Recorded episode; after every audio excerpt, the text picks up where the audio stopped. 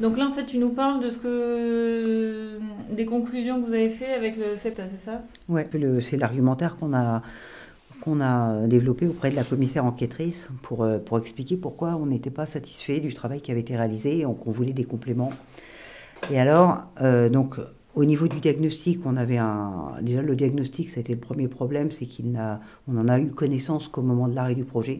Donc, c'est alors que dans, le, dans le processus normal, on aurait dû commencer par un diagnostic comme base pour argumenter après des, orientations de projet qu'on détermine à partir de là. Donc il n'y a pas eu euh, euh, ce, ce, diagnostic en plus qui logiquement aurait dû être problématisé pour qu'on sache bien quels étaient les, les enjeux, les enjeux voilà, qu'il fallait déterminer, vers lesquels après il fallait amener des solutions.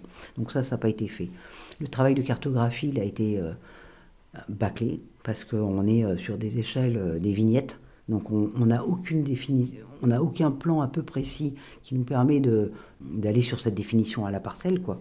Et ça, c'est le même problème qu'on disait là sur le schéma régional des, euh, continuités écologiques, sur la, donc la trame verte et bleue, sur les surfaces agricoles, on n'a pas de représentation graphique qui, qui prenne, qui soit à l'échelle communale. Qui retranscrivent en fait les schémas régionaux au niveau local, c'est ça? Exactement.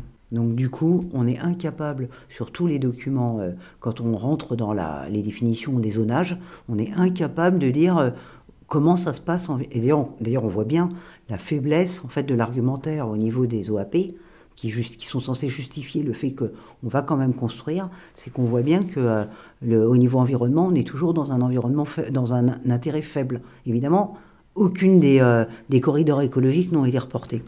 Et d'ailleurs, sur ce schéma régional de cohérence écologique, est-ce qu'on a quand même quelques éléments un peu grossiers sur euh, la zone du Conflans ou des PO Qu'est-ce que Mais euh, oui, oui, il y a des choses, mais c'est des choses, si tu veux.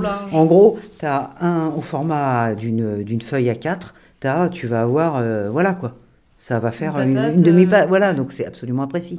S'il n'y a pas eu un travail de terrain derrière qui te mm. permet de dire, ah bah oui, évidemment, là on a tel canal, donc c'est évident que ça va être une continuité. Mm. Et le long de ça, on va avoir principalement des, ou un petit euh, un ravin, même s'il est à sec, on sait que c'est les endroits où, euh, où, vont circuler les, le vivant, quoi, les animaux, les plantes, etc. Et ben si ce euh, si c'est pas cartographié, et d'ailleurs on peut rebondir, un autre problème du diagnostic, c'est qu'il n'y a pas une cartographie sérieuse des canaux, alors qu'elle existe, et, et qui devrait aussi être marquée dans le, parce qu'on sait bien qu'on est sur une agriculture euh, méditerranéenne et que si on n'a pas d'arrosage avec les canaux, et eh ben c'est mort. Mm. Donc euh, c'est terrible de se priver de...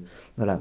Donc ça, c'est une demande qu'on a euh, faite sur la suite. Et après, autre problème sur le diagnostic agricole, lui, c'est l'absence, si tu veux, de... Enfin, on est resté sur un potentiel de, agronomique on ne traite pas, par exemple, du potentiel de biodiversité, du de, de l'enjeu paysager qu'il y a autour de ça. Donc on, a, on est sur un diagnostic agricole mono, euh, mono orienté. Mm. C'est vraiment dommage, alors qu'on sait que l'agriculture a plein de dimensions.